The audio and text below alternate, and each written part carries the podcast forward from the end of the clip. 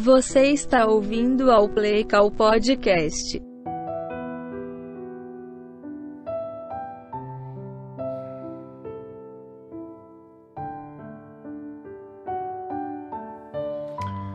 Alô. Esse é o Play Call número 96. Também conhecido como o Play Call mais triste de todos os tempos. Porque meus ídolos estão, meus ídolos estão indo embora. E eu não sei, porra. Fico até meio sem palavras. É é isso, né, mano?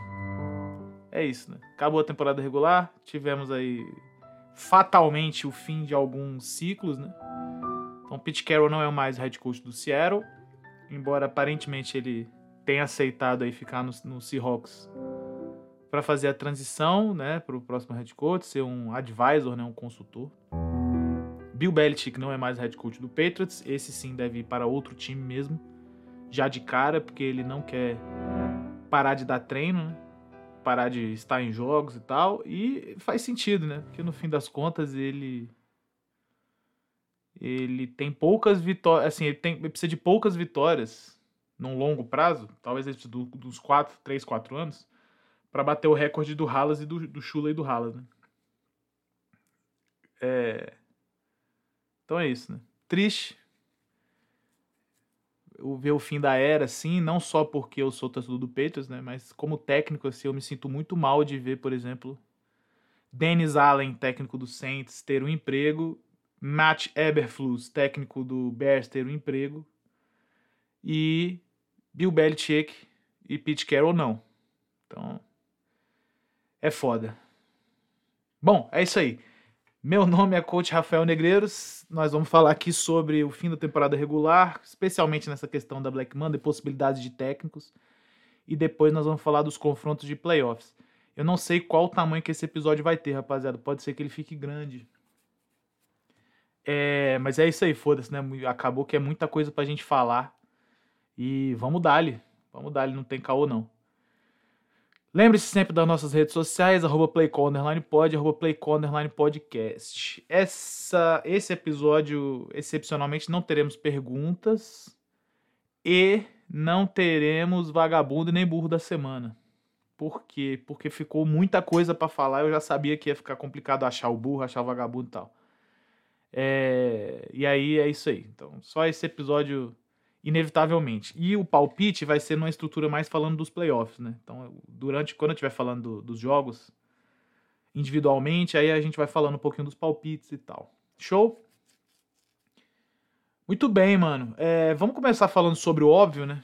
A gente tem aí o, o essa questão Pete Carroll, Bill Belichick e Ron Rivera, né? Que foram os três técnicos assim mais é, mais velhos que foram mandados embora.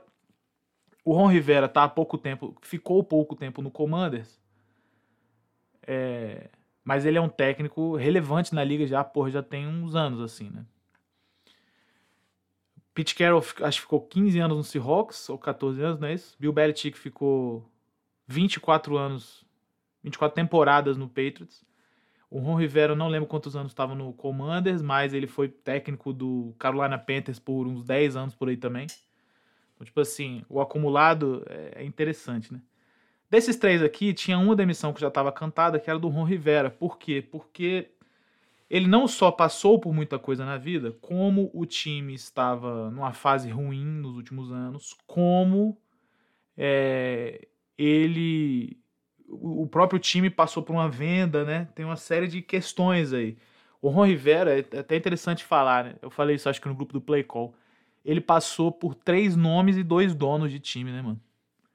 Ele entrou lá, era Redskins, aí ficou é, Futebol Team, né? Washington Football Team, que eu achava que era um nome até legal. E aí depois virou agora o Commanders, né? Então, assim, ele. E, e, uma instituição muito complicada antes da venda, né? O Dan Snyder, reconhecidamente, é um dos donos mais filho da puta da história da NFL, né? Então, assim, a, a quantidade de matéria que saiu sobre cheerleader sendo assediada, é, assédio moral dentro da organização, assim, tipo funcionários, tá ligado? Muito foda. Então, assim, ele ele chegou numa situação muito ruim, né? Muito ruim, assim. E é um lugar que é meio moedor de gente mesmo, Washington. Né? Não tem jeito. Bom, isso tudo dito, o futebol também não estava mais lá, né? A gente tem que ser honesto com relação a isso. Eu acho que, eu acho que eles fizeram um movimento interessante, tentar trazer o Bienemy. Não há, bom, é possível que o Bienemy fique como ou permaneça como coordenador ofensivo ou seja o head coach.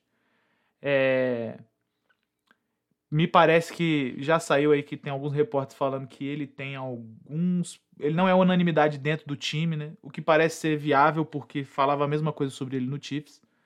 Que a questão dele era mais relacionamento mesmo, não é questão de saber ataque, né? Tanto que, porra, o Sam Howell, até certa altura do campeonato, tava destruindo a liga, né? Não que o time estivesse ganhando muito, mas o Sam Howell, porra, tava passando o trator, assim, nos caras. O Giga Shed Sam Howell. Né? E aí, mano, a ver o que, que vai acontecer. Mas assim, o Ron Rivera, a bem da verdade, todo mundo sabia já qual que era o, qual era o negócio, né? Não tem muito para não tem muito para onde escapar nessa situação dele. O Pete Carroll, ele conseguiu ter uma temporada positiva de novo, mas sem ir para os playoffs, né?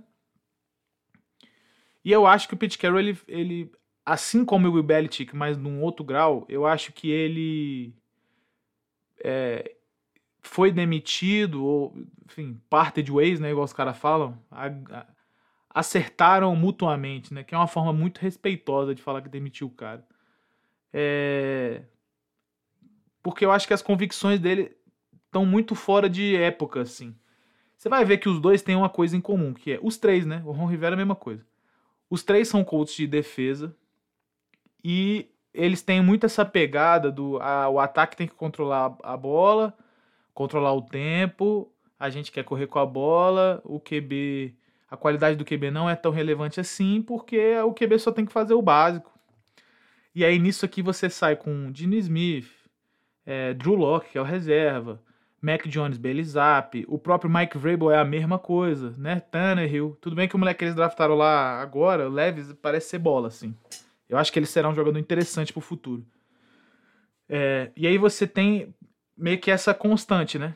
Entre todos esses técnicos aí mais velhos de defesa, que eles vão se fudendo progressivamente porque eles não. Parece que eles não abandonam essa ideia. E eu acho que isso foi o que derrubou o Pete Carroll no fim das contas. Porque se você olhar bem o time do Seahawks, mano, eles têm muito talento, mano. Muita coisa. O Seahawks desses times aí que. A gente vai falar mais dos times especificamente que estão sem head coach, né? O Seahawks não tá é, em rebuild, mano. Os Seahawks tem um talento, mano. Tem um time ali interessante, tem uma cultura instalada, assim, tá ligado? Não é um. Não é um cocosaço lá, não, mano. Porque eles precisam de QB e de um técnico que bote os caras nos lugares certos, né? Tem uma outra coisa que eu acho que pesou pro Pete Carroll, que é o fato de que supostamente ele, por ser um grande coach defensivo e já rodou grandes defesas, é, verdade seja dita, teve bons coordenadores para fazer isso. Ele ele tava rodando uma defesa bem da mais ou menos, hein? A gente tem que, a gente tem que falar isso aí. Porque, assim, muito talento, mano. Witherspoon, é, Jamal Adams é um bom jogador, embora, né, tenha todas as suas questões de, de lesão, ele é, é difícil ele conseguir ficar saudável, né, mas é um bom jogador, verdade seja dita. Ele adquiriu o Leonard Williams no meio da temporada, o DL do Giants. Ele tem muito bons jogadores. Bob Wagner voltou, tudo bem que Bob Wagner hoje é só uma sombra, né? Mas tá lá, então tem uns caras lá. Tem uns caras lá. O Seahawks, defensivamente, tem um talentinho, assim. É legal o time. Só que aí, isso não se convertia em desempenho, né? Então eu acho que isso deu uma pegada para ele também. Não foi só a questão do QB. E é, essa coisa eu já falei para vocês algumas vezes, né? É o famoso combinado não sai caro, mano. Pô, tu é coach de defesa. Teu time para de jogar bem na defesa? Fudeu, pô. Vai fazer o que agora? Tá ligado?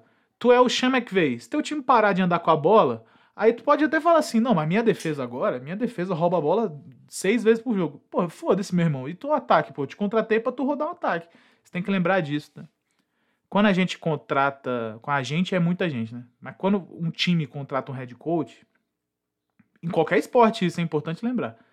Você não tá contratando o cara, você tá contratando as ideias do cara, mano. Você tá contratando o que, que o cara acha de esporte, você tá contratando como que o cara aborda os atletas, você tá contratando como que o cara aborda a imprensa, você tá contratando tudo. É, é um pacote ali, né? Quando você contrata o Pep Guardiola, não adianta você pensar que uma hora o, City vai enfrentar um time que toca bem a bola e vai ser retrancado. Não vai acontecer. Não vai acontecer. Quando você contrata o Mourinho, não adianta você pensar que você vai ficar dando toquezinho pro lado. Não vai acontecer. Ou você vai, no caso do Mourinho, ou você vai defender pra caralho, contextualmente, defendendo do adversário. E toda vez que você pega a bola, você vai agressivamente pro gol, tá ligado? Você vai tentar chegar no gol em menos toques possível. Você não vai ficar de, de passezinho pro lado, ai, vamos envolver. Não tem envolver o adversário.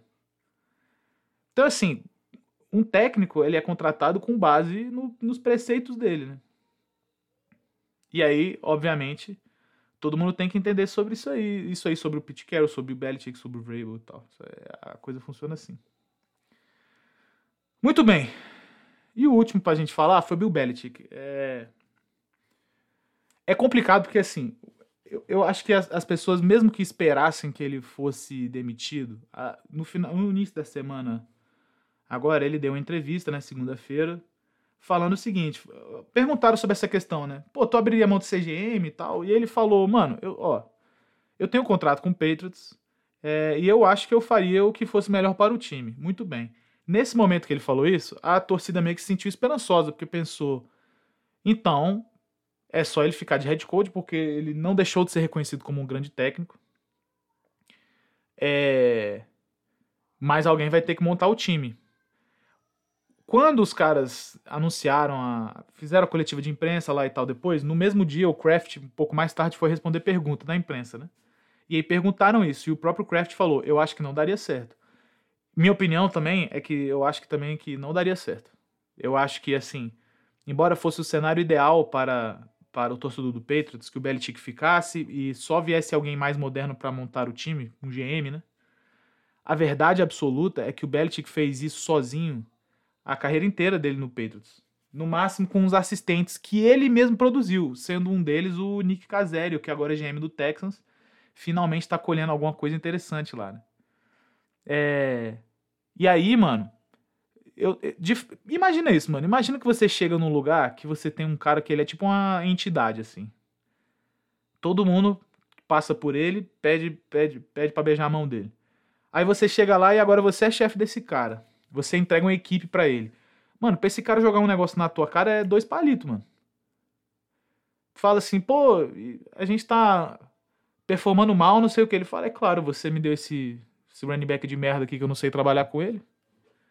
Imagina tu arrumar uma peça pro Bellet que ele não consegue converter o jogo do cara. Isso não é impossível, mano. É isso que eu preciso que vocês pensem. Então, assim, eu acho que de fato o Kraft tem razão quando ele fala isso. Eu acho que não daria certo. Eu também acho que não daria certo, mano.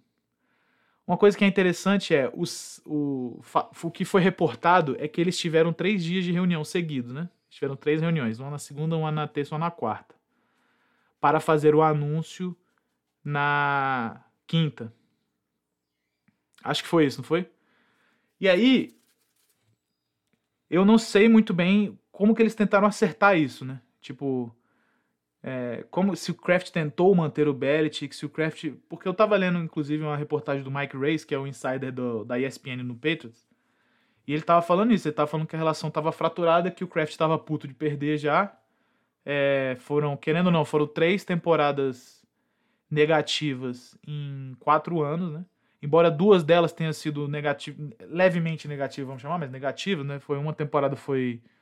O Patriots ganhou a do Ken Newton, acho que o Patriots ganhou sete jogos. E a do, a do ano passado, com o Matt Patricia, o Patriots ganhou oito jogos. Ficou 8-9, né? E podia ter ido pros playoffs ainda, esse que é o interessante, né? Mas ficou 8-9. A única temporada positiva foi a temporada que o Mac Jones era calouro. E ainda assim o Patriots chegou nos playoffs e tomou uma, uma, uma surra do, do Buffalo Bills. Então, assim, o, claramente o Kraft não está acostumado com esse, com esse nível de futebol americano. Né? É... E aí, acho que não teve muito jeito, né, mano? Assim, o cara pode ser bom o tanto que for, mas no esporte profissional desempenho é uma coisa muito relevante, né? Porque tem que vender ingresso, porque tem que, tá ligado?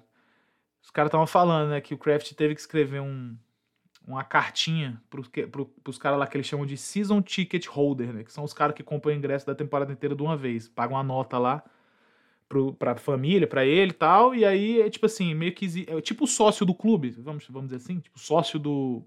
Sócio proprietário do Vasco. É isso. Só que os caras não são proprietários. Mas tudo bem. E aí ele teve que escrever uma cartinha meio que pedindo desculpa. Essa temporada não foi como nós queríamos, não sei o que e tal.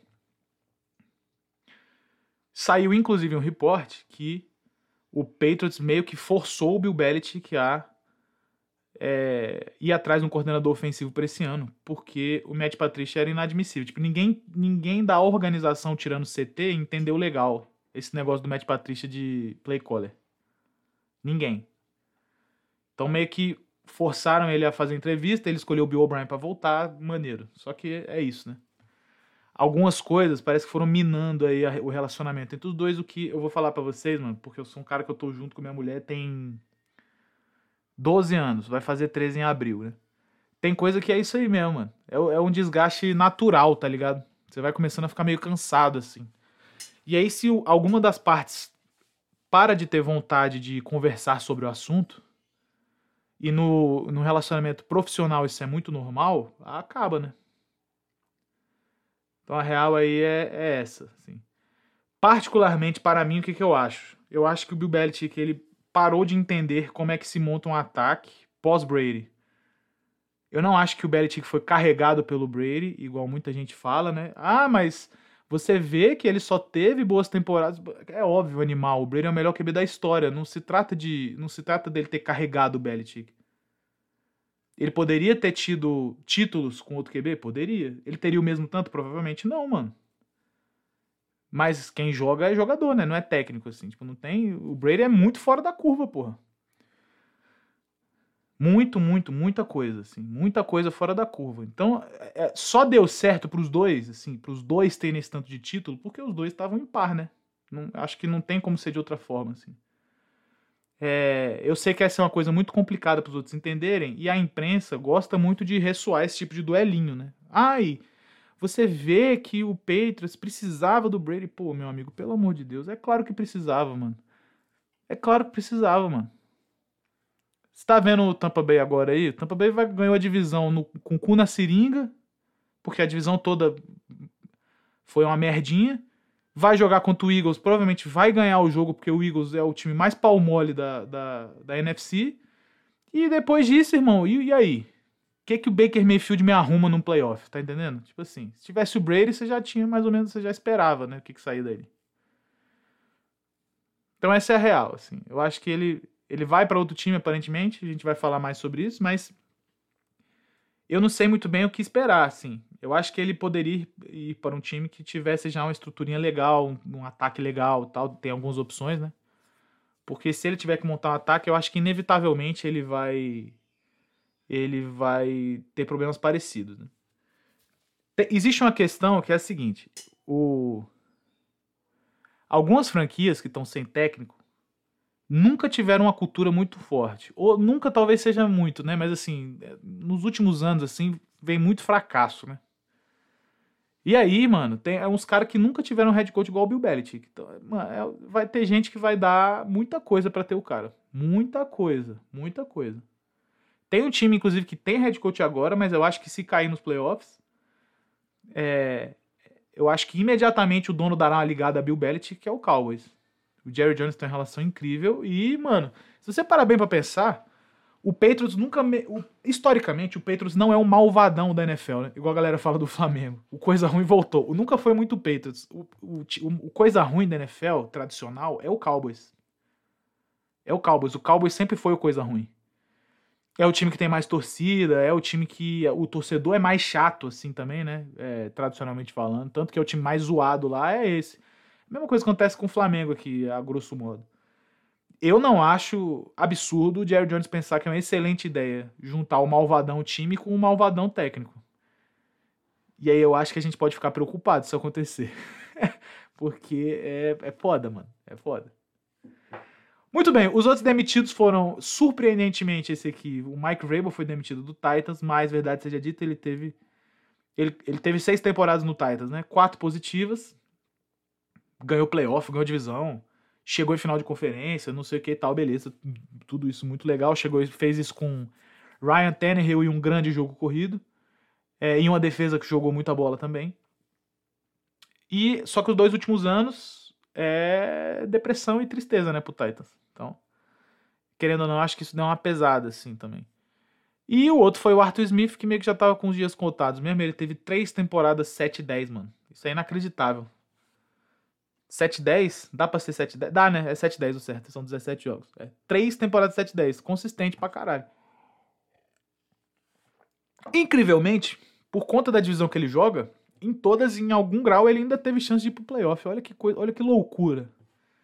Mas é isso aí. O Arthur Smith acho que estava cantado. Mike Vrabel. O Mike Vrabel, vamos comentar rapidamente, eu acho que passa muito muito por uma questão Pete Carroll assim também. Eu acho que ele insistiu em algumas coisas e o processo de draft me parece que ele bom, o, o, o Tennessee Titans escolheu alguns QBs ou com escolha mais alta ou com escolha mais baixa nesse meio caminho aí, por exemplo, Malik Willis, por exemplo, Will Levis, que talvez elas não se paguem. O Will Levis né, acho que ainda dá, mas o Malik Willis acho que foi por uma puta de uma cagada, assim. E, e, querendo ou não, essa confiança em Ryan Tannehill é, é, muito problemática, né, mano? Porque primeiro que a, a, disponibilidade dele é baixa, que ele parece que é um cara que ele tá sempre machucado.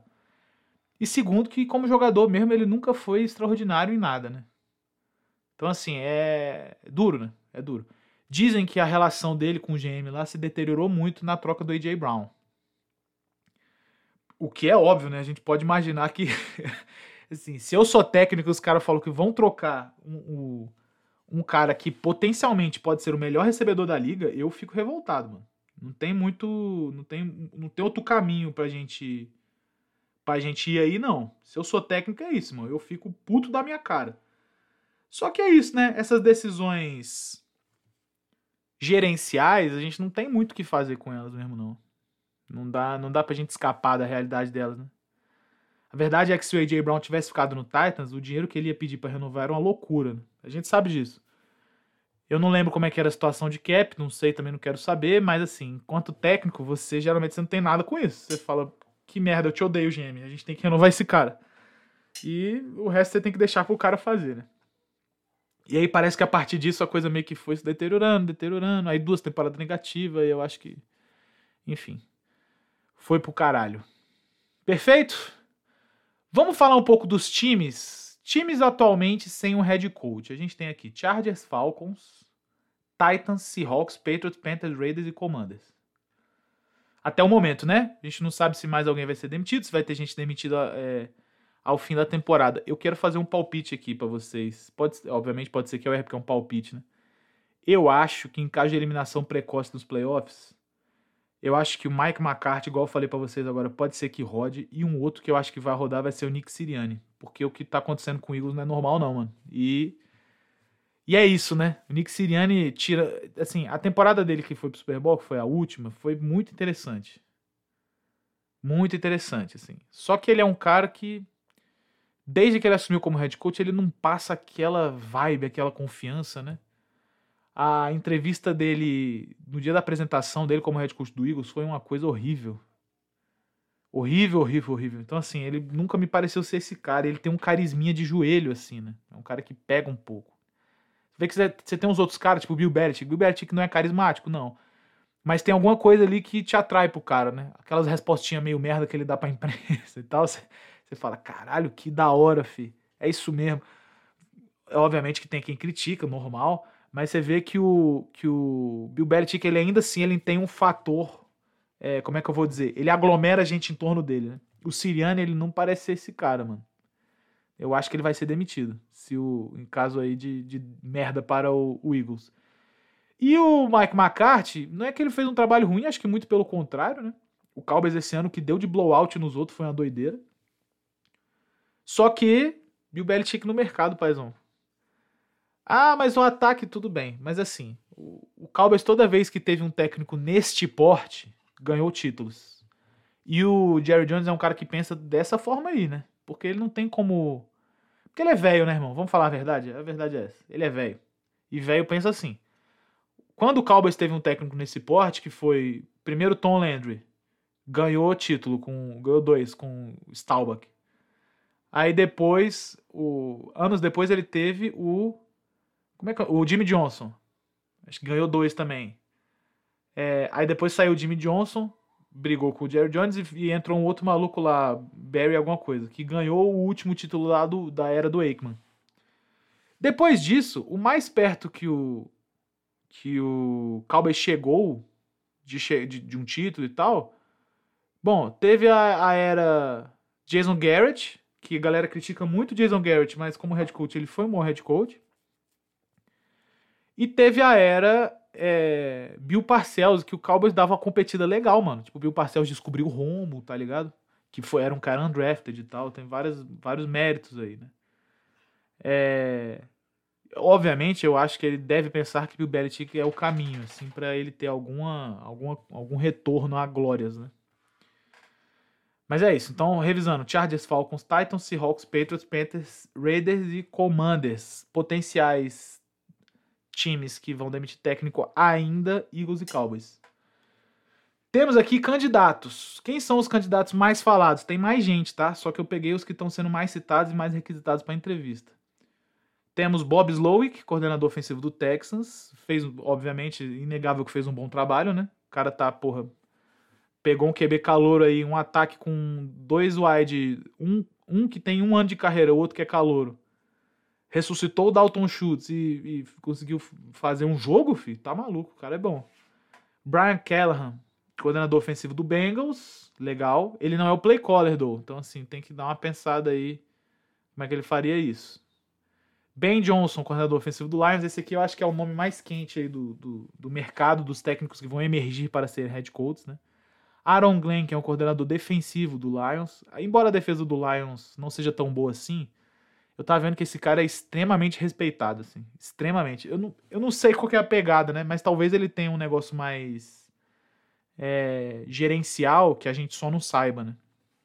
Mas parece que esse cara, todo mundo gosta muito dele, apesar da defesa do Lions ser o que é. Os dois coordenadores do Ravens também, Todd Monken, coordenador ofensivo, pô, ressuscitou o jogo do Lamar Jackson. Não que tivesse morrido, entende? Mas assim, do jeito que as coisas estavam com o Greg Roman, o Lamar Jackson, porra, tava sendo ou entregador de handoff ou arriscando a própria saúde, né? E o Todd Monken meio que chegou e montou um ataque ali até, até pass rap, né, mano? O Lamar Jackson tá passando aí ousadia e alegria. É, mérito pra caralho dele. E o coordenador defensivo do Ravens, que montou a melhor defesa da temporada, Mike McDonald. Dan Quinn, defen coordenador defensivo do Cowboys, é um cara que está sendo cogitado já tem um tempo. E já é o principal candidato para assumir o Seattle Seahawks. Motivo: ele foi coordenador defensivo do Seahawks, sob o, o, o comando do Carroll, e foi o melhor coordenador defensivo que o Seahawks teve. Ele, tipo assim, eu, se eu não me engano, eu acho que foi o Gus Bradley que começou ali de off-boom, e aí ele saiu para ser head coach, acho que no Chargers, e aí o Dan Quinn virou head, o coordenador defensivo lá, depois saiu para ser head coach no Falcons. Então, assim, o Pete Carroll produziu dois head coach saindo da mesma árvore, saindo da mesma defesa, mano.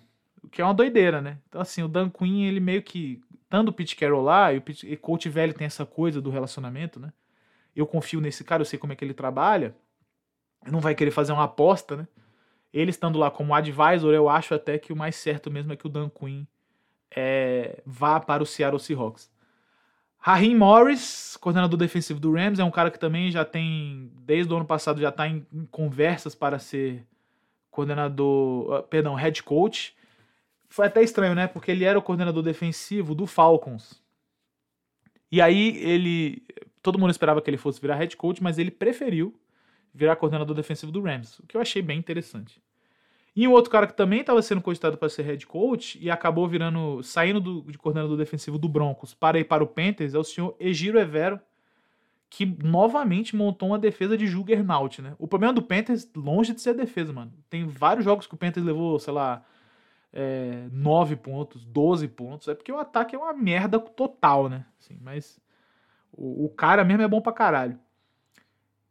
Aí a gente pode somar aí o cara que. Os dois caras, que é o seguinte, mano. Eles.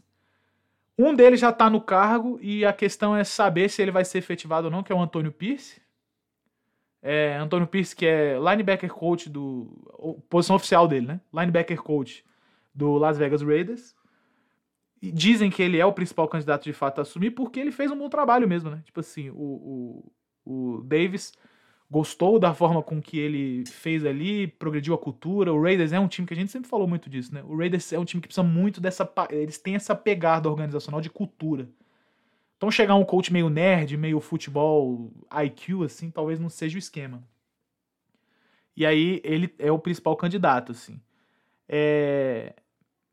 E o último coach é o Gerald Mayo, que também é o linebacker coach do Patriots, que está cotado para ser o coordenador o head coach, perdão, do New England Patriots. Agora vamos tentar, com tudo isso que a gente sabe, aí beleza, a gente tem esses candidatos que eu falei, e a gente ainda tem Pete Carroll, Bill Belichick e Mike Vrabel, os, os três, obviamente. Pete Carroll não, né? Pete Carroll no primeiro, ele falou já que quer continuar treinando, mas no primeiro momento acho que ele tá meio fora do jogo por conta dessa questão da transição do Seahawks. Temos Mike Vrabel e Bill Belichick, já que é certo que eu acho que vão, vão continuar a carreira, vão tentar fazer alguma coisa. Vamos tentar equilibrar agora nos times esses nomes. Quem seria bom o nome? Vamos começar pelo Chargers. O Chargers eu coloquei aqui. O Chargers tem o seguinte: o Chargers tem muito talento dos dois lados da bola. É, bom, o ataque não precisa falar, né? O Chargers tem bons skill players, o Chargers tem um bom quarterback, embora ele seja muito pau mole, mas ele tem. Tem algum nível de talento na defesa. O que o Chargers precisa é de uma cultura, né? Porque eles têm uma cultura de, de fracasso lá que é uma loucura. Esse aqui é um time que eu acho bom para o Belichick chegar. Vrabel também. Verdade seja dita. Eu acho que eles poderiam ter um técnico assim, mais de, mais de ataque que maximizasse pra caralho o, o Justin Herbert. Então acho que o Slowick é uma boa opção. Eu acho que o Callahan é uma boa opção. Eu acho que o Ben Johnson é uma boa opção. O Monken é uma boa opção. Assim, eu não, eu não traria para cá um coordenador de defesa. Ou eu traria um, um, maluco meio gênio do ataque assim, ou eu traria um cara forte de cultura. Então, quem eu vejo aqui vindo pro Chargers, pelo menos como deveria, eu acho, né? São os técnicos que já são o head coach, o Vrabel e o Belichick, e os coordenadores ofensivos aí mais quente do mercado, tá? O Falcons tem um time muito jovem com muito talento. Não se engane, mano. Pô, Bijan Robson é bom, Drake London é bom, Kyle Pitts é bom. Tem uns caras bons no, no, no, Falcons. A OL lá não é ruim. Só que o Falcons precisa de QB, mano. Defensivamente, eles têm uns caras também. E eles precisam de QB. E eles também têm um problema igual o Chargers, que é essa cultura do caralho, né? Eles têm uma, cultura do caralho. Eu acho que o Chargers. Eu acho que o Falcons vai na mesma pegada do, do, do Chargers. Eles precisam da mesma coisa. Ou de um dos coordenadores ofensivos aí mais quente no mercado, ou de um técnico pica. Então eles estão na, na mesma linha. O Tennessee Titans tá em completo rebuild, né? Derrick Henry vai sair. Eu não sei como é que tá o contrato do Tannehill. Eles têm um QB calouro lá. É, eles já estão um pouco mais abertos à escolha, porque eu acho que pode ser um cara melhor de cultura ou pode ser simplesmente um bom coordenador defensivo também, que dê uma pegada, né? Que o time fique bom de defesa. E eles arrumam um coordenador ofensivo que tenha a paciência necessária para evoluir o senhor Will Levis, se esse for o futuro do Titans de fato, certo? Abandona essa porra de Hill aí. Esquece um pouco do Derrick Henry também. Ah, o que você tem contra o Derrick Henry? Absolutamente nada. Mas acho que já deu. Assim, é isso, né? O cara é running back, mano. Ele não vai melhorar com o tempo. Ele só piora o, o, Titans eu acho que tá até mais aberto de opções assim, porque a gente tem uns caras interessantes para assumir esse posto, né? Se vocês querem saber um cara assim que eu penso que seria muito legal para esse Tennessee Titans, o, o cara na minha cabeça é o Egiro Evero. Ele, moleque, ele eu acho que monta uma defesa com as peças assim muito nada a ver. E é, ele arrumando um coordenador ofensivo legal, a coisa, porra, decola. Só que eles estão em rebuild, né? Tipo assim, precisa de muita coisa no Titans, muita coisa mesmo. Seahawks. Seahawks é um time que tem o talento ofensivo e defensivo, tem cultura, só que precisa de tática, né? um técnico mais atualizado, vamos chamar assim, taticamente, e precisa de um quarterback. Né? Precisa dessas duas coisas. O coordenador ofensivo que tá lá, eu gosto dele, o Shane Waldron. Então, então assim, eu penso que o Seahawks pode se dar o luxo de ter um, um, um head coach bom é, ah, provavelmente um cara que já foi provado, né? Alguém que manja de tática de um dos lados da bola, possivelmente defesa, porque o ataque já acho que tá mais ou menos bem cuidado, assim. e vai precisar de um QB, né? Então eu acho nesse sentido que o Dan Quinn, de fato, embora eu tenha várias ressalvas contra ele, enquanto a ele quanto, quanto head coach, eu acho que ele pode ser, pode dar certo aqui. Ele pode dar certo. Eu vejo alguns outros coaches de defesa dando certo aqui também. E um cara que eu acho que se ele for pro Seahawks, o Seahawks vai ser imparável é o Mike Rabel. Bill Belichick eu não vejo muito, porque vira um lugar onde muito cacique manda, né? Se o Pete Carroll ficar lá, por exemplo, é... Bom, primeiro que assim, a quantidade de ideia boa que vai sair daí é brincadeira, né? O problema é que os dois têm um perfil cultural, assim, de tipo, como lidar com as coisas muito diferente, né? Então eu não vejo dando certo esse match a longo prazo, né? Eu acho que o Vrabel já é um cara que eu já vejo mais dando certo isso aqui.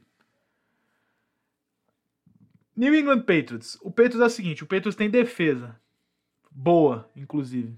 Bons talentos, caras jovens. É, os melhores jogadores estão sob contrato. Um deles tem que ser renovado, que é o Christian Barmore. O Duggar é free agent, tem que ser renovado também. O que, que o Patriots precisa? De um ataque inteiro. Isso é foda, porque assim, o Patriots nesse momento tá sem left tackle, eu acho. É... Eu não lembro como é que tá a situação dos guards. Eu acho que eu acho que tem só o Onueno lá de, de, de, muito interessante. Ano passado a gente achou um moleque no draft na quinta rodada, o Sid Soul, que parece ser bom jogador. O outro right tackle é qualquer coisa. Então o Peito já precisa de cara de dois OL. De cara.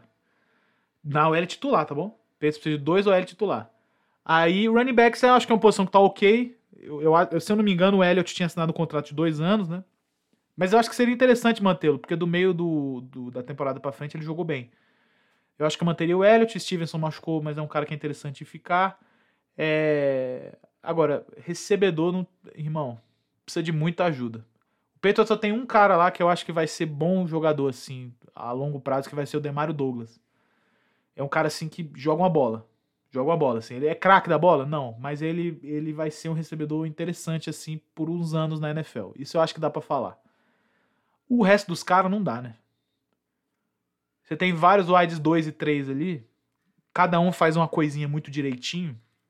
Só que esse tipo de coisa dava certo com o Brady, que era que fa ele fazia tudo, né? Tipo, tudo que você precisasse de um QB, o Brady entregava.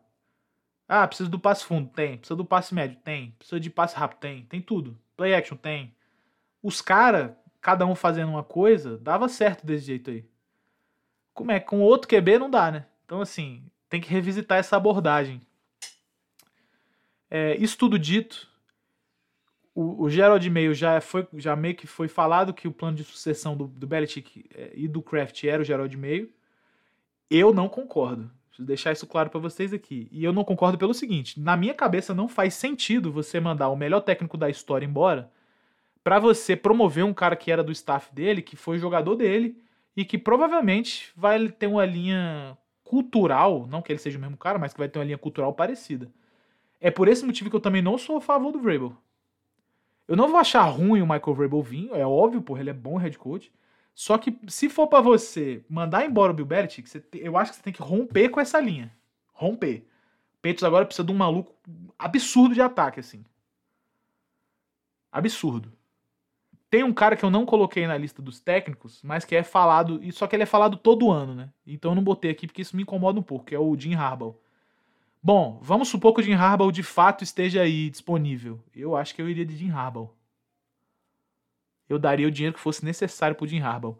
Não sendo o Jim Harbaugh, eu gosto muito, mas muita coisa, muita coisa do Ben Johnson, coordenador ofensivo do Lions. Eu acho que essas duas, para mim, são esses dois para mim são os principais.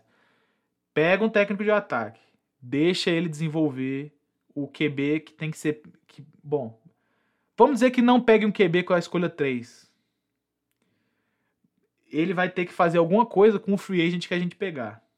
Porque Berizap e Mac Jones não dá, né? Um dos dois tem que rodar aí para ser banco. O outro a gente troca, faz alguma coisa. Então, assim, eu não sou a favor de, de ficar ao meio e nem vir o Vrabel. Mandou o Belichick embora, mano. Pra mim tem que romper com esse negócio de técnico de defesa e arrumar um maluco foda de, de ataque. Ou arruma um maluco foda de ataque e cultura. E aí só tem o Harbaugh, se ele estiver disponível. É por isso que a gente tá falando muito de Harbaugh aqui, tá? Carolina Panthers. Carolina Panthers é o seguinte, eles têm defesa e eles têm um QB novo, né? Tipo assim, eles não precisam pensar em, puta, precisamos de um QB. Não, eu, o Bryce Young tem questões? Tem, mas ele é calouro e ele passou por uma turbulência bizarra, né, mano? Querendo ou não, o moleque em um ano passou por dois head coaches. Isso é muito pegado. O que, que o Panthers precisa? Melhores peças ofensivas ao redor do Bryce Young, né? A OL lá não é a pior da história, mas pode melhorar. E agora o, o elenco ali em volta do Bryce Young é uma tristeza. Tem que dar uma arrumada naquilo ali. E alguém que tenha paciência para desenvolver o quarterback. Defesa eles têm, né? Defesa deles é boa pra caralho, assim. É, eu vejo então o Panthers é, numa pegada mais ou menos. Mais ou menos. Titans, assim, né? Pode vir qualquer um, ataque ou defesa, contanto que quem fique responsável pelo ataque tenha a competência necessária de desenvolver o Bryce Young. Penso eu, isso aí, né? Então acho que pode vir um coach de defesa bom? Pode. Pode até promover o, Evero, né? Eu acho que seria interessante. É... Mas quem ficar tem que ter noção que o coordenador ofensivo tem que ser um maluco assim, da hora. Novamente, Jim Harbaugh aqui talvez seja o cara. Las Vegas Raiders, peças muito boas nos dois lados da bola. Tipo, é, assim, o time o ataque do Raiders é bom, é. a defesa do Raiders é boa, é. mas eles têm uns caras, eles têm o talento tá lá, tá ligado? Precisa de alguém para comunicar isso aí. Eles são de QB, eles são de pouco mais de, de, de é, é, sempre vão precisar de uma questão forte de cultura, né? É, para mim a cultura tá resolvida se o Pierce ficar. Para mim, para mim é certo isso aí. Para mim é certo. Eles vão precisar de um coordenador ofensivo novo. Esse Bo Hardegree que tá lá, eu acho ele fraquíssimo. O Edo O'Connell não dá. A gente tem que dar uma moral pro moleque, ele é calor? Tem. Ele pegou uma pica imensa? Pegou. Mas eu acho que não dá. A gente vai, vai... Ou pega um coordenador ofensivo foda aí para resolver a vida do moleque, ou, ou já drafta outro QB aí, ou vai na free agency atrás de um maluco foda, assim. Não tem um maluco foda, né? Tem o Cousins e o Russell Wilson. Na free agency acho que vai ser isso. Isso porque o Russell Wilson nem é free agent ainda, né? Mas deve ser, pelo que tudo indica. É... Para mim, a resposta do Raiders está em casa já. Vamos dizer que o Antônio Pierce saia. Aí eu acho que o Raiders tem que ir atrás de um head coach de algum calibre. Algum calibre, assim. É... E aí a gente tem dois caras de calibre e um wannabe, né? Que é o Jim Harbaugh. Os dois caras de calibre, Vrabel e, e Belichick, acho que qualquer um dos dois aqui cabe. E o Commanders, o Commanders, deixa eu falar para vocês, eu acho que eles estão na situação, embora meu amigo Ticas tenha apontado algo interessante, né? Pode ser que seja uma organização muito instável nesse início de, de vida. A verdade é que o Commanders está na situação boa porque eles estão no rebuild total, né? E ainda assim, embora eles estejam no rebuild total, eles têm um negócio que muita gente não tem, que são bons skill players ofensivos. Eles têm bons running backs, eles têm bons recebedores, eles têm um bom tight end. É, eles têm um OL legal, pode dar uma melhorada. Só que a defesa foi se desmanchando, né? Que sempre foi um, uma, uma pegada muito forte do Commanders nos últimos anos.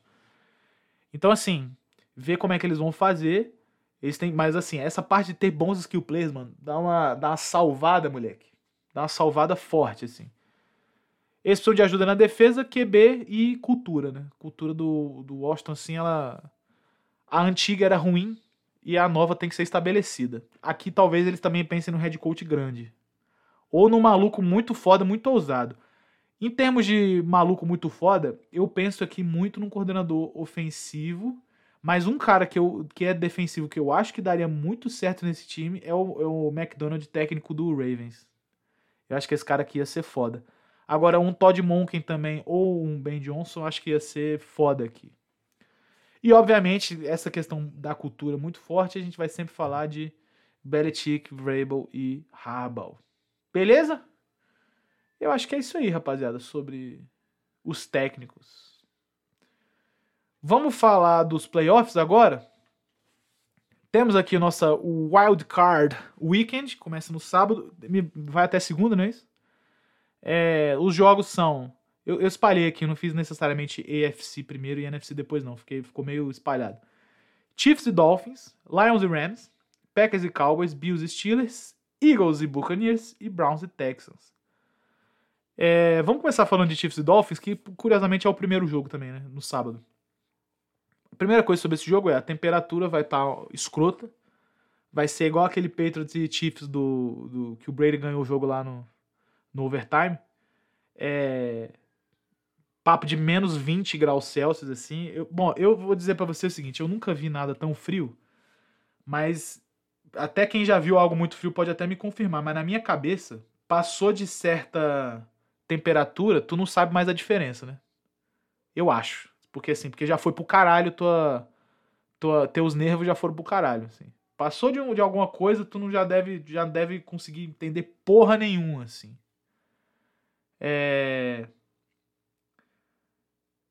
Beleza. Esse é um fator interessante, assim, eu acho que isso aqui vai muito ditar como que as coisas são, porque ambas as defesas têm um jogo a defesa contra o jogo corrido bem mais ou menos.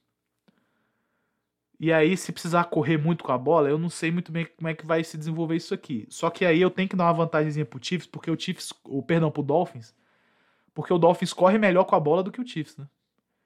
E aí eu acho que pode ficar ruim o jogo pro, pro Chiefs se as condições forem essas. A gente tem uma óbvia questão aí que é o seguinte: o Patrick Mahomes é um cara que tá acostumado a esse tipo de cenário, né? Esse Kansas City Chiefs, no geral, tá acostumado a esse tipo de cenário hostil, playoff, o caralho.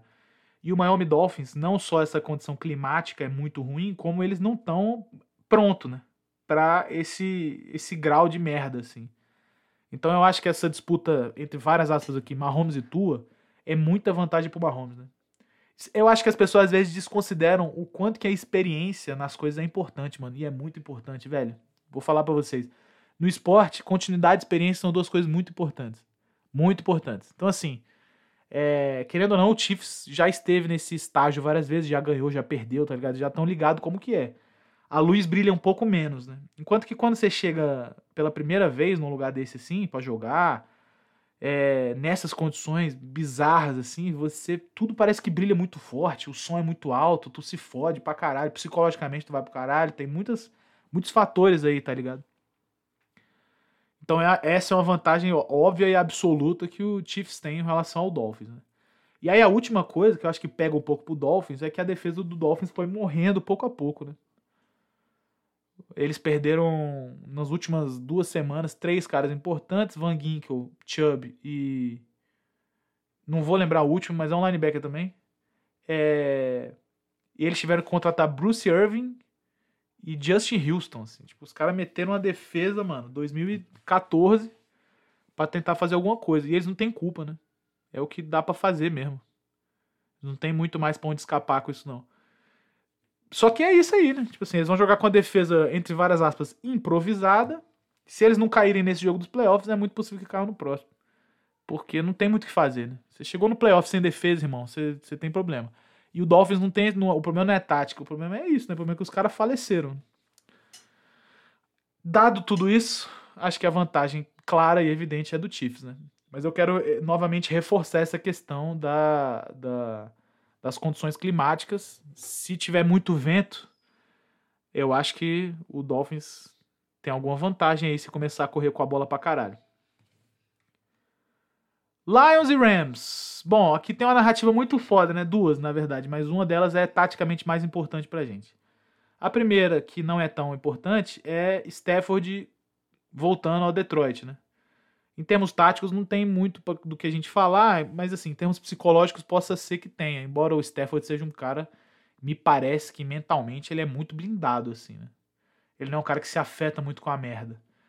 Agora, uma que é taticamente relevante é o Goff contra o Sean McVay. Isso aí eu acho que não tem como a gente escapar disso, porque, querendo ou não, mano, é, eu sei porque eu já fui coordenador ofensivo por anos, né? Você conhece o QB que você treinou. Especialmente se você criou ele, né? Se você, o cara começou o futebol americano, aprendeu o futebol americano com você. Você passou as noções. Você sabe onde que estão os problemas dele, por exemplo. Então, é, tem aí uma questão, né? Que o McVay, ele sabe como é que ele atrapalha o Goff Embora o Goff, e aí a gente tem que falar, eu acho que o Goff do Lions é um jogador melhor do que o Goff do Rams. É que às vezes pode ser que o número, os números não estejam lá, mas a questão é que aquele time do Rams que o Goff foi levou pro Super Bowl e tal, era um time bom, né? Aquele stint que o, que o Goff teve no Rams lá foi interessante, assim, em termos de talento, a OL era muito boa e tal, você tem várias, várias condicionais. Mas o Goff do Lions me parece ser um jogador melhor, o que é natural, né, mano? Experiência e tal. Você vai vendo que o cara vai dando uma, uma crescida. Confiança, né? O Dan Campbell tem total confiança no, no Goff. Enquanto o McVeigh, embora tentasse passar essa confiança, parecia sempre que era uma conversa meio. É, olha lá, hein? Se você começar a fazer merda. pelo menos a mim sempre foi. Me pareceu que era esse o caso. Né? É, esse é um jogo que tá aberto para mim. Vou falar para vocês, assim. Porque, embora a defesa do, do Lions, e essa para mim é a chave do jogo, né? A defesa do Lions no jogo aéreo é bem qualquer coisa. Bem qualquer coisa. Bem qualquer coisa. Embora exista esse fator, eu acho que o todo o contexto que circula o Lions, torcida fazendo muito barulho, aquela coisa, e o time, o time de maluco, né? Dan Campbell lá batendo cabeça nos outros e comendo joelho e aquela coisa, aquela porra toda. O Rams é um time que tá no melhor momento saindo da temporada regular. Né? É um time que tá no melhor momento, assim. Então eu acho que isso deixa um jogo um pouco aberto, inclusive com vantagem ao Rams. Eu sei que eu dei uma zoada nos grupos que eu tô, falei, mano, Detroit Lions, caralho, não sei o que, eu vou torcer muito pro Lions, mas eu acho que é, é o mais razoável, na minha opinião, é que o Rams ganhe esse jogo. É, é isso. Eu não sei se a defesa do Falcons tem resposta para Cup, Nakua, Kyrie Williams, não sei se eles têm essa resposta, tá ligado? E isso eu acho problemático. Ao mesmo tempo, eu acho que assim, eu acho que o Lions, o Rams não precisa de um jogo perfeito para ganhar, mas eu acho que o Lions precisa. É impossível o Lions fazer um jogo perfeito? Acho que não. Se eles conseguirem controlar o relógio, se eles conseguirem correr com a bola, se o Goff fizer o jogo complementar aéreo dele ali que ele sempre tá entregando e tal, eu acho que é possível. Só que é isso, né? Tipo assim, você não quer. O Stafford não é um QB também que você pode virar e falar assim: ah, beleza, estamos controlando o relógio, agora eles vão ser forçados a entregar, a passar a bola igual louco. É, então estamos numa situação confortável. Eu acho que você não está na situação confortável com o Stafford passando a bola. A real é essa. A real é essa. Então eu acho que o Lions não tem como ficar confortável nunca no jogo. E eu acho que o Rams também não. Então, assim, é um jogo que para mim tá aberto. E eu darei uma leve vantagem ao Rams por causa da defesa do Lions. A real é essa. Packers e Cowboys. Packers e Cowboys é o seguinte, mano. A gente tem uma situação é, histórica aqui, embora eu acho que o Cowboys tenha, na, na, história inteira, o Cowboys tenha mais vitórias em playoffs do que o Packers nesse duelo. Só que a situação recente é com o Packers ganhando todas as vezes, né? Tipo, o tradicional do Packers nos playoffs, nos últimos anos, é ganhar do Cowboys e perder do 49ers. A regra normal é essa. E aí a gente tem o seguinte: eu acho que o Packers está no melhor momento do que o Cowboys. O que que vai pesar pro, pro Packers aqui? É que a defesa do Packers é qualquer coisa, gente. Puta merda. E assim, eu de vez em quando dou uma zoada nos torcedores do Packers, porque eles são chato demais com o coordenador defensivo. Qualquer um, né? Não é o Joe Barry. Todos os coordenadores defensivos que eu, no Packers, que eu vi no Packers não servia pra torcida. Petini não servia. É... Como é que é o nome do velhão lá? Don Capers não servia. Ninguém servia, porra. Ninguém serve e ninguém servia. E aí, às vezes, fica meio nessa. Eu falo, mano, vocês são chato pra caralho. Mas a verdade mesmo é que a defesa do Packers é qualquer coisa mesmo, mano. Tem um porém, que é a volta do Jair Alexander. É razoável assumir que ele ficará travado no Sid Lamb e aí pode ser, pode ser que o Packers tenha uma chance legal se o Sid Lamb for anulado pelo Jair Alexander. O Jair Alexander já teve alguns jogos que ele fez boas, boas anulações assim no man to man. Ele já teve alguns jogos bons contra o Justin Jefferson, que é o melhor receiver da liga, e já anulou o cara. Então, assim, não é impossível a gente imaginar um cenário onde o Alexander pega, trave o Sid Lamb e o, e o Cowboys não consiga andar, porque o Cowboys não está conseguindo correr com a bola ultimamente, né? Eles estão com esse problema também. E aí é isso, né? É tudo uma questão de, porra, Não tem o Sid Lamb. Vai dar para fazer um jogo aéreo inteiro com o Tyrandzinho lá, o, o calorinho que eles têm. Calor não, mas é mais novo, né? O Tyrandzinho deles lá e o Brandy Cooks. Aí eu já penso eu que não. Penso eu que não. Então, não sei, é possível. No, na, no quesito talento individual, embora a defesa do Packers coletivamente fale muito, seja uma merda, no quesito talento coletivo, perdão, o talento individual do Packers pode ser que sobressaia ao, ao do Cowboys aqui. Pode ser, e eu, eu, eu dou essa vantagem pro Jair Alexander. A gente tem um outro, uma outra questão aqui, uma outra história, que é a questão do, do Mike McCarthy contra o Green Bay Packers, né? Novamente, não, eu acho que taticamente não tem tanta relevância isso aqui, porque o McCarthy está longe do Packers há muitos anos. É... Mas assim, o McCarthy ele é velho de guerra, eu acho difícil que ele seja afetado psicologicamente pelo por estar jogando no Packers. E se ele for, eu acho que vai ser negativamente pra caralho, assim. Perdão, eu falei no Packers, né? Contra o Packers. Eu acho que vai ser negativamente, assim, se ele for afetado, porque ele é esse cara, né? Às vezes ele tenta ser agressivo demais, se fode, aí ele entra meio que numa bola de, de merda, assim, num furacão de merda, não consegue sair, nem por um caralho, assim. Eu, isso eu acho razoável que aconteça com ele é, nesse jogo. Agora, eu, o, mano, é complicado porque o Matt LaFleur é muito melhor técnico ofensivo que ele. Isso é o duro, tá ligado? É, essa questão. Só que, é, novamente, a gente vai falar de novo, experiência, né? Mike McCarthy é um cara que tem experiência, tem experiência em playoff, tá ligado? Ele consegue, talvez, colocar o time nas posições certas para fazer as jogadas. Isso tudo somado, eu acho, eu acho que pelo momento e pela volta do Alexander e pelo jeito que o jogo está sendo construído, eu dou uma moral pro Green Bay Packers, Jordan Love, Matt LaFleur e Jair Alexander. Essa vai ser a real. Eu não acho que esse jogo vai ser fácil. Mesmo que o Cowboys ganhe, não acho que vai ser fácil. Mas eu dou vantagem pro Packers. Dou vantagem pro Packers. O Cowboys, eu quero lembrar vocês, ganhou de pouquíssimos times com recorde positivo. Para não falar pouquíssimos, eu acho que ele só ganhou do Eagles, mano. A gente pode até conferir isso aqui agora. Cowboys 2023 regular season. Vamos dar uma olhada. Só pra gente não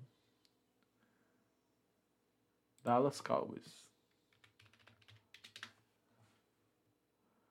Vamos lá.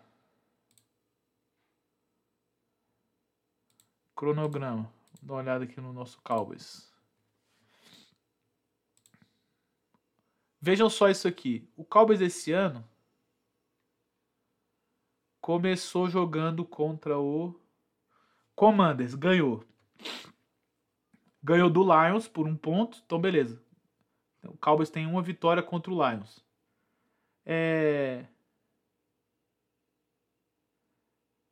Eu tô vendo de trás para frente aqui, né? Não tem problema, dá pra gente fazer isso aí. Então, beleza. O Cowboys tem uma vitória contra o Lions. O Cowboys perdeu do Dolphins, perdeu do Bills. Ganhou do Eagles. Então, duas vitórias contra time positivo. Ganhou do Seahawks. Três vitórias contra time positivo. Perdeu do Eagles. Ganhou do Rams. Quatro vitórias contra time positivo.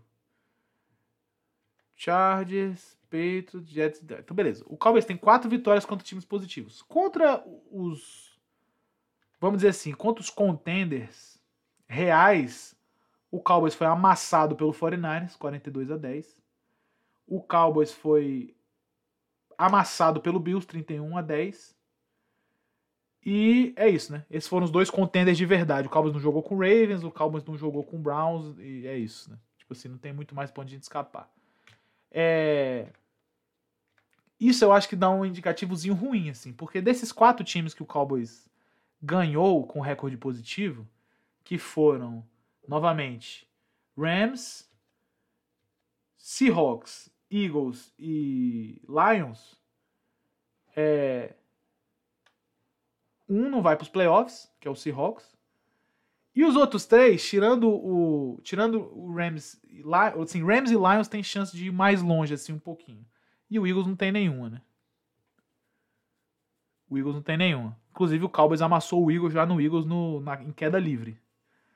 Então, assim, é muito contextual. Eu, eu acho que eles vão ter muito problema nesse jogo aqui. Acho que eles vão ter muito problema nesse jogo aqui. E o, o, simplesmente o Green Bay Packers achou no meio do ano assim uma forma, né? O Jordan Love começou a jogar muita bola, a defesa começou a fazer um pouco menos de merda em alguns jogos, né? Coisa que eu acho que pega pro Packers é que fora de casa eles jogam mal e o Cowboys em casa joga bem. Mas eu mantenho. Eu acho que o Cowboys não tem o que é necessário para ganhar num time muito bom na hora que precisa, gente. Vamos, vamos falar a verdade aqui, tá?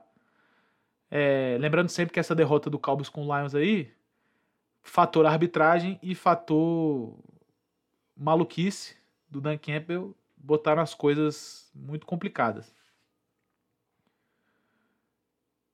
Vitória Packers para mim. Bills Steelers. Bom, aqui já dá para falar menos coisa, né? Esse é um jogo que tá programado um frio e um vento do caralho também. Pode ser que seja igual aquele Patriots e Bills. Que o Patriots é... não passou a bola. Acho que foi três passes, uma coisa assim. O resto foi só corrida, ganhou o jogo, né?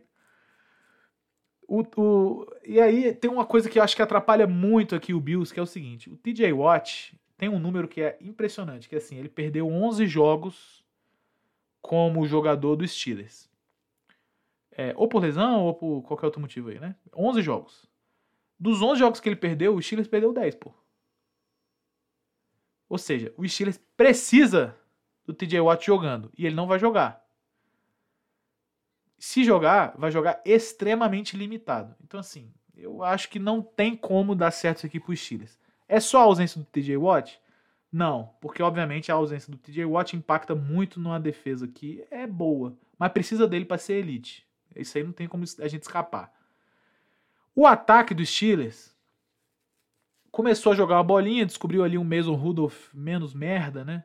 E a coisa começou a ir um pouquinho assim. Só qual que é a questão? A questão é que a defesa do Bills parece que pegou uma moral também, né? Eu não sei se é suficiente, não, o Mason Rudolph para amassar o Buffalo Bills.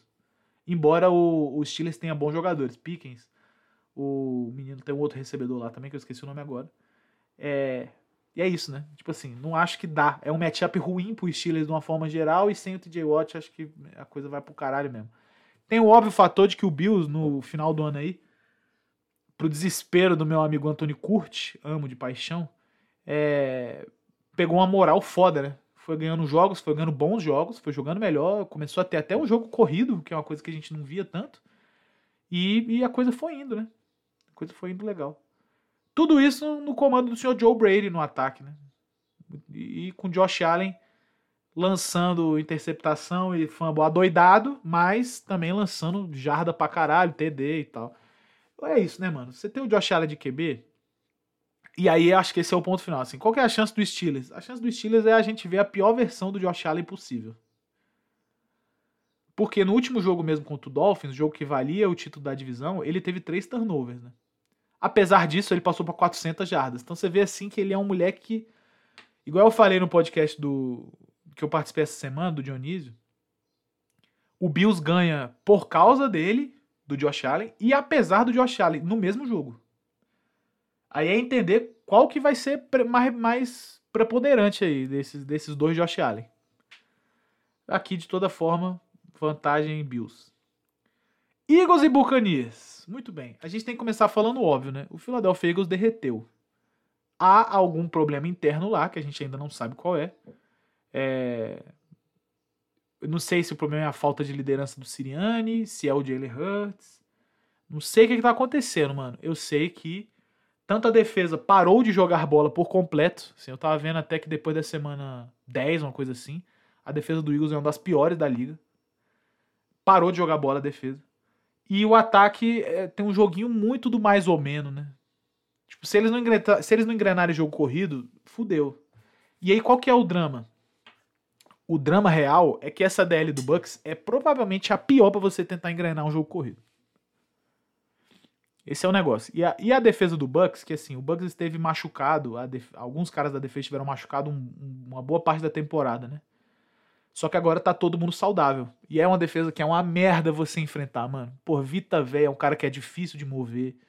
O infield é um cara. É o safety que mais tem tackle na liga, mano.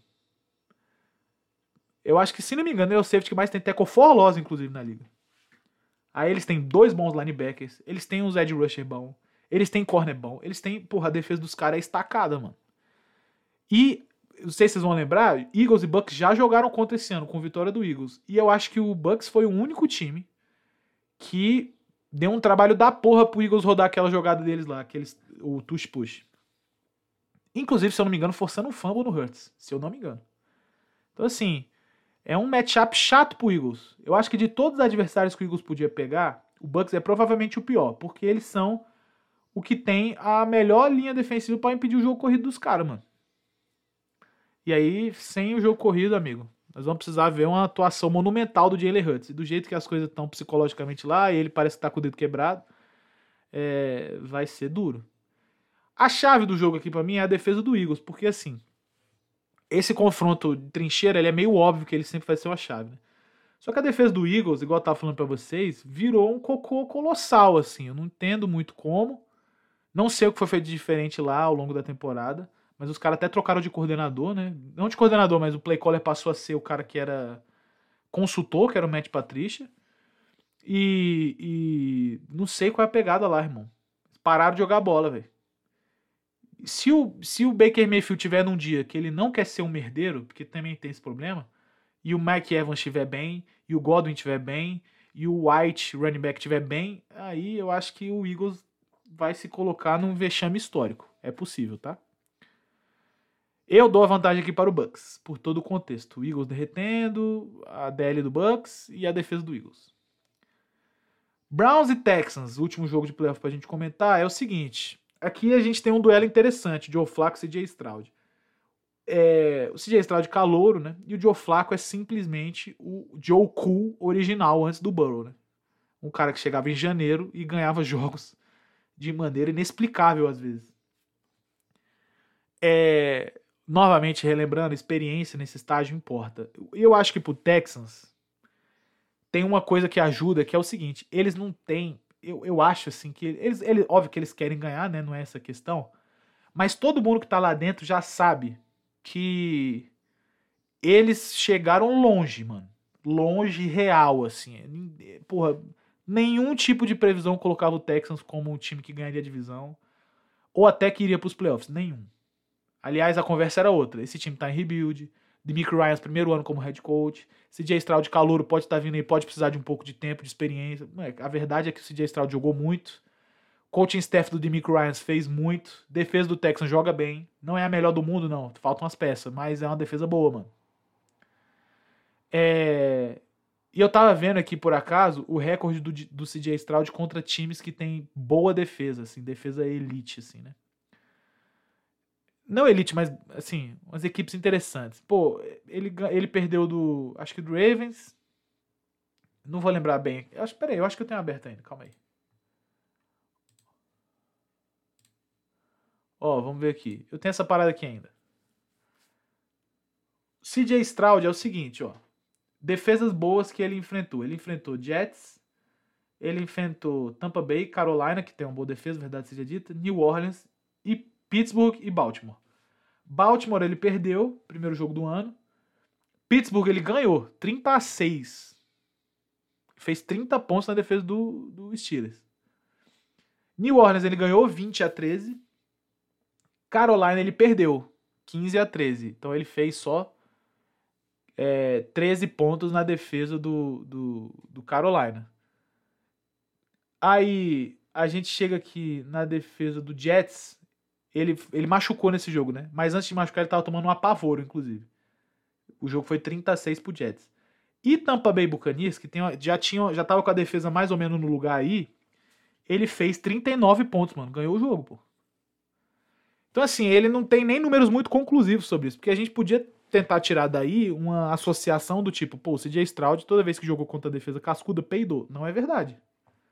Não é verdade ele tem momentos. Ele tem momentos onde ele fez bons jogos e tem momentos onde ele estava levando um apavoro colossal, assim. É... E ele vai jogar agora contra uma excelente defesa, né? Então, assim, o que, que vai acontecer, não sei. Mas é possível que esse jogo vire um tiroteio do caralho, é possível. Ao mesmo tempo, é possível que simplesmente toda a qualidade da defesa do Cleveland Browns se sobreponha ao CJ Stroud. De forma que eu não tenho certeza que a qualidade do Texans se sobrepõe ao ataque do Browns, entende? A qualidade da defesa do Texans sob o ataque do Browns. Eu acho que não dá para acontecer. Joe Flacco deve cometer um erro ou outro, porque do jeito que ele joga, arriscando muito bola no fundo, lança interceptação mesmo, não tem jeito. Só que é isso, né? O cara vai lançar 11, 11 passes no fundo, dois é interceptado, é, dois são incompletos. Os outros sete é muito possível do Amari Cooper pegar, ganhar 40 jardas, 50 jardas ou marcar TD, né? Aí, é tipo assim, é uma matemática que fecha na cabeça do Browns essa aí trocar esses dois. Assim, se, se esse for o desfecho, dois turnover por sete big play, não tem por que não fazer, tá ligado? Não tem por que não fazer. Experiência nos playoffs conta, embora o Joe Flacco esteja um tempo aí fora do, da atividade, né? E ele é um cara diferente no mês de janeiro, a gente já sabe, o famoso Joe, January Joe. Mas eu vou repetir, eu acho que a chave aqui estão os turnovers, né? A defesa do Browns é boa produzindo turnover, e o Joe Flacco é bom em dando turnover pros outros. Então, é um jogo que, assim, eu acho que eu dou, eu dou vantagem pro Browns, mas eu acho que ele tá mais aberto do que a gente pensa. A verdade é essa. Ai, episódio longo hoje, hein? É nóis, vamos encerrar. Muito bem, rapaziada, muito bom estar aqui com vocês hoje nesse dia um dos mais tristes do mundo, né, para mim. Três excepcionais coaches. É, um deles se aposentou, dois por demitido, né? Pete Carroll, Bill Belichick e Nick Saban. É, é duro, né? Mas é isso aí, a vida é essa, a vida continua. Temos aí playoff futebol agora. Vamos ver, eu acho que mais coisas nos aguardam aí para comentar sobre isso na semana que vem. É bom de playoff, mano, é que a gente pode falar mais dos jogos, né? Eu acho que quando tem muito jogo assim, fica difícil a gente focar nas coisas. Só que agora, como tem mais menos jogos, mais gente prestando atenção, tem mais hot take, merda dá pra gente, sobre tática especialmente, né? Essa chamada é uma merda. Bom, muito bem. A gente vai poder até comentar mais sobre isso dessa vez. Alegria, muito bom vê-los. E vamos nessa pra caralho. Até semana que vem e valeu!